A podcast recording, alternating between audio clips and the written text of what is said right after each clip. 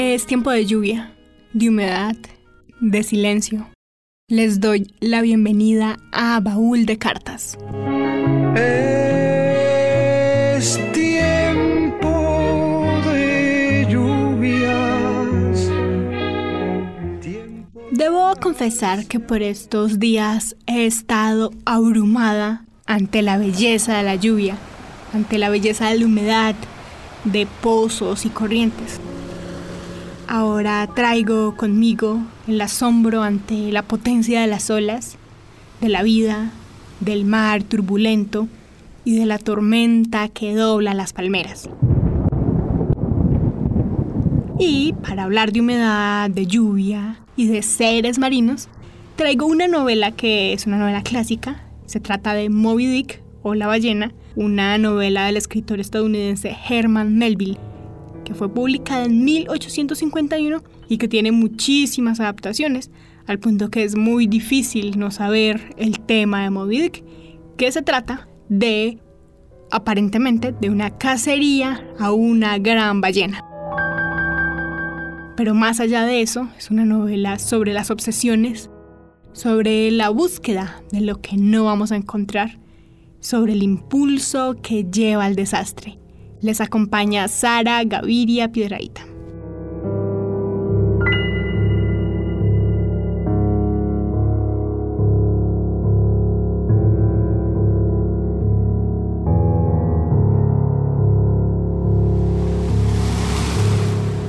Moby Dick es una novela narrada en primera persona. Yo lo tomo como un monólogo que es bien interesante porque no solamente cuenta hechos, cosas que suceden, sino que hace reflexiones sobre muchos temas. Tiene un formato que no es epistolar, pero que sus reflexiones en primera persona se acercan a lo que podría parecer una carta. Las dos primeras palabras son bastante recordadas. Las dos primeras palabras de la novela son Llámame Ismael. Ismael es un maestro rural con pocas monedas en su bolsillo, una triste realidad de los maestros rurales en la novela y ahora en cualquier lado. Y a Ismael ya no le interesa conocer nada de la tierra. Él desea conocer la parte acuática del mundo. Ismael está lleno de melancolía, siente su alma lluviosa, tanto que se detiene frente a las tiendas de ataúdes.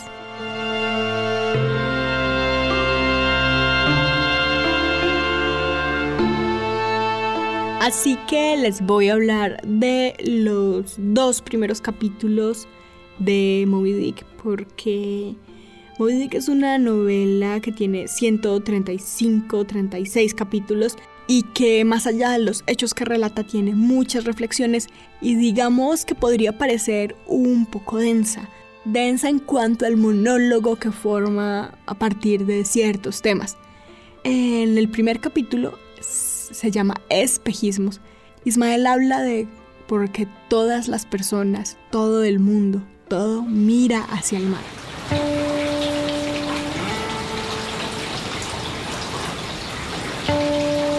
Primero, él está muy triste y salía a la calle con la deliberación de derribar todos los sombreros de los transeúntes.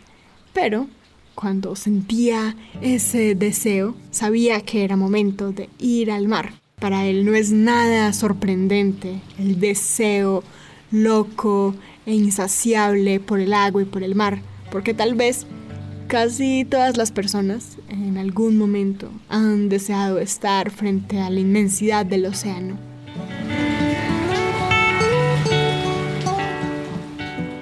Y para este punto Ismael hace una serie de reflexiones sobre cómo lo más importante de todo es el agua. Y no tenemos duda de eso.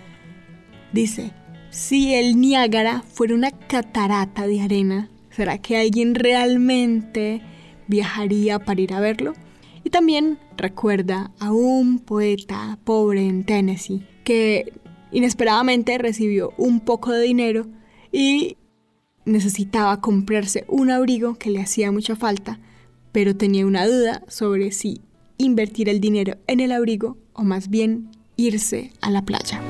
E incluso muchachos que pueden parecer calmados, sanos y robustos, un día pueden enloquecer simplemente por ir al mar. Y también recuerda el estremecimiento místico que sucede cuando eh, se va en un barco y te dicen que ya no estás a la vista de la tierra. Y además no es el único que lo ha pensado. También los persas consideraban sagrado el mar y los griegos le dieron una divinidad aparte al mar.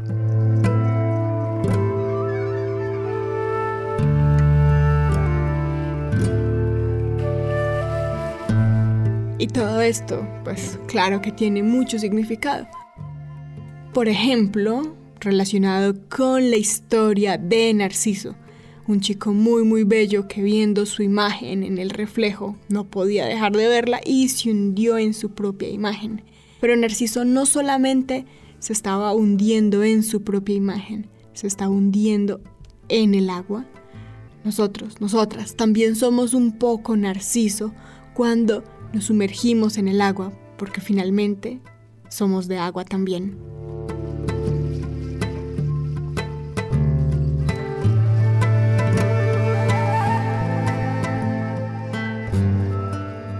Ismael, el narrador de la historia de Moby Dick, sabía en este momento que tenía que ir al mar porque sentía sus ojos nebulosos, sentía que necesitaba un aire fresco y nuevo en sus pulmones y no quería que nada eh, se pusiera en su camino de ir al mar. Pero encontramos también en este primer capítulo algunas anotaciones sobre el tipo de viaje que quería hacer Ismael. Ismael no solamente deseaba ver el mar, él tenía una gran sed de aventura y de exploración.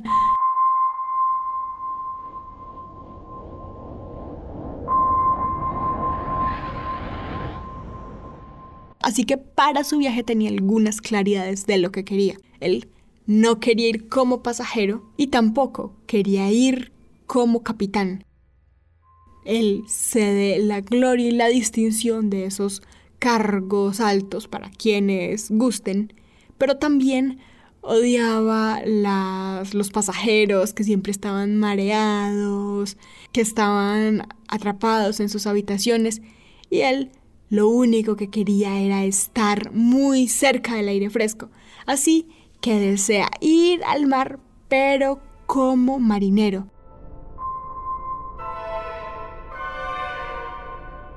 aunque puede parecer un cargo simple, porque aparte se reciben muchas órdenes, porque hay que estar saltando de un lado al otro, hay que ir a limpiar, a ordenar cosas. Puede ser un trabajo un poco difícil y él era un maestro de escuela donde tal vez no se sentía tan cómodo recibiendo órdenes.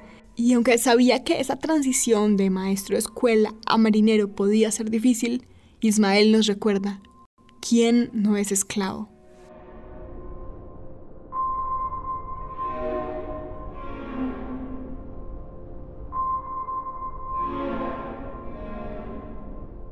Otra de las ventajas de viajar como marinero es el dinero, ya que entre pagar y que te paguen está una gran diferencia, aunque Ismael reconoce que el dinero es la raíz de todos los males terrenales, y que tal vez ningún hombre adinerado pueda entrar al reino de los cielos, Ismael se entregaba alegremente a la perdición, todo por estar en la cubierta del barco como un marinero con el aire puro.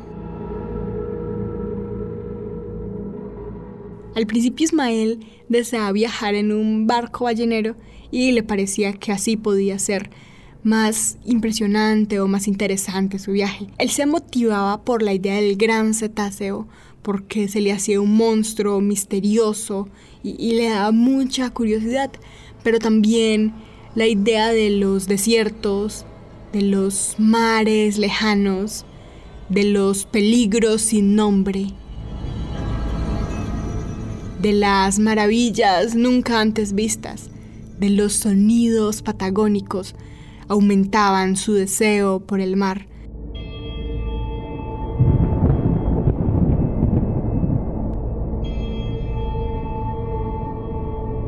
Porque tal vez había cosas atractivas, interesantes, y él soñaba navegar por mares prohibidos y abordar costas bárbaras. Pero resulta que ese viaje ballenero que él pensaba se le sale un poco de los planes porque el viaje inicial que iba a tomar lo deja y él se queda sin un barco.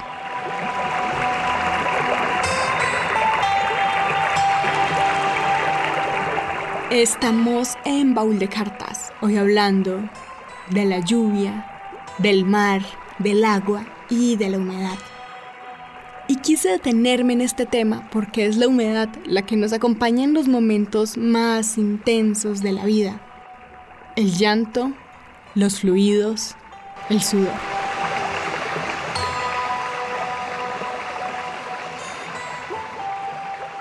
Ahora volvamos a la novela de Moby Dick o La ballena. Vamos ahora al capítulo número 2 que se llama El saco de marinero. En esta, pues, él cuenta cómo sale de la ciudad de Manatos, que era donde estaba, y cómo se dirige hacia el puerto. Empaca unas pocas cosas y pues se prepara para la aventura. Pero cuando llega al puerto hay una noche súper fría, oscura, lúgubre, tanto que se sentía como si el frío mordiera. Aparte, él no conocía a nadie y recordemos que tenía tan solo unas pocas monedas en su bolsillo. Así que él empieza a buscar como un lugar donde quedarse con su saco y con el camino lleno de niebla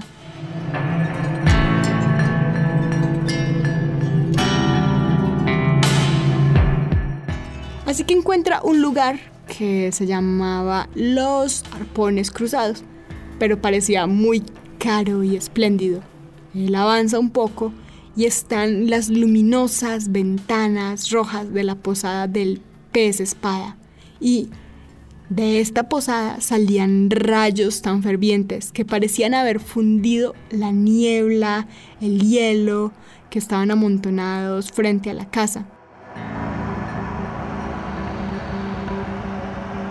Adentro todo se veía tan cálido y agradable, pero él tenía sus botas en una situación lamentable. El lugar estaba demasiado caro y espléndido, y él tenía sus botas remendadas, húmedas, e incluso sentía vergüenza de estar parado cerca de la entrada mientras daba sus pasos con botas húmedas. Así que sigue avanzando por la misma calle y entra un lugar que no estaba muy seguro que era y resulta que era una iglesia. Y allí el predicador está hablando sobre el llanto y el rechinar de dientes.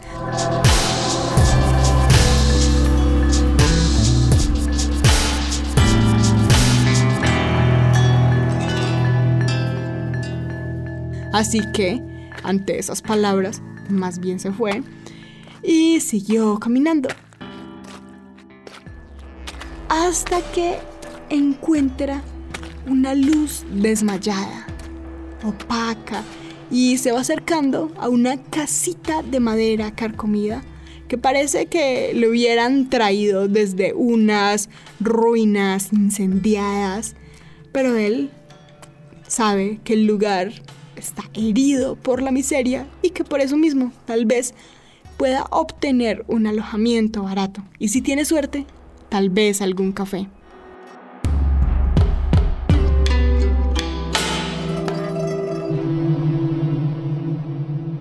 Así que Ismael deja de quejarse, se quita el hielo de los zapatos congelados y se acerca y entra al sitio de Posada del Chorro. Una vez Ismael entra a Posada del Chorro, empieza la aventura que se narra en el libro de Herman Melville, Moby Dick o La ballena. No me pienso detener en contarles toda la historia de la novela porque como les dije son 135 o 36 capítulos y apenas estamos en el 2.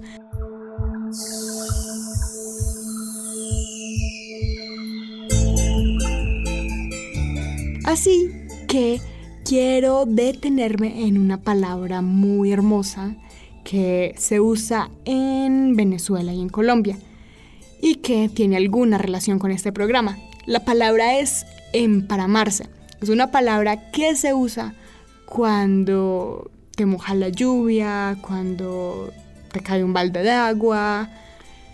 Y la palabra emparamarse tiene su origen en un lugar asombroso que es el páramo andino. El páramo andino es un lugar para quienes, para quienes hemos nacido y crecido en las montañas andinas. El páramo es el equivalente al mar, porque es un lugar, es un ecosistema que está a unos, alrededor de unos 4.000 metros sobre el nivel del mar y es un ecosistema en donde tú entras y todo es agua.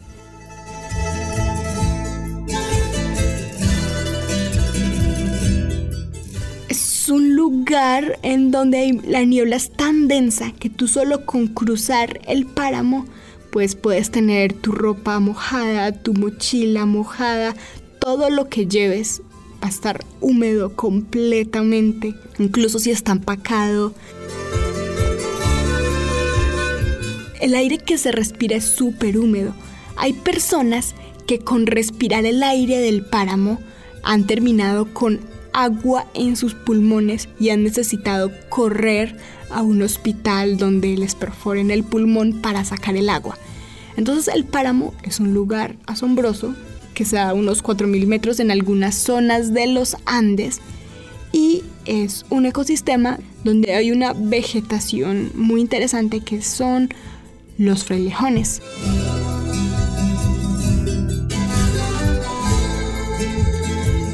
Los frailejones son unas plantas propias de este ecosistema. Los frailejones tienen unas hojas muy velludas que tienen la función de atrapar el agua que está en la niebla y conservarla. El frailejón además tiene la particularidad de que crece un centímetro por año. Así que cuando vemos un frailejón, sabemos que es un testimonio de mucho tiempo recolectando agua de la niebla. Y con esta palabra, emparamarse, que viene de un lugar que es el equivalente a un mar en la montaña, que equivale a estar sumergido en un océano, me despido de ustedes dejándoles la invitación a ojear las páginas de Moby Dick o La Ballena, a cuidar el agua, a ver la lluvia desde la ventana y a llenar la vida de humedad.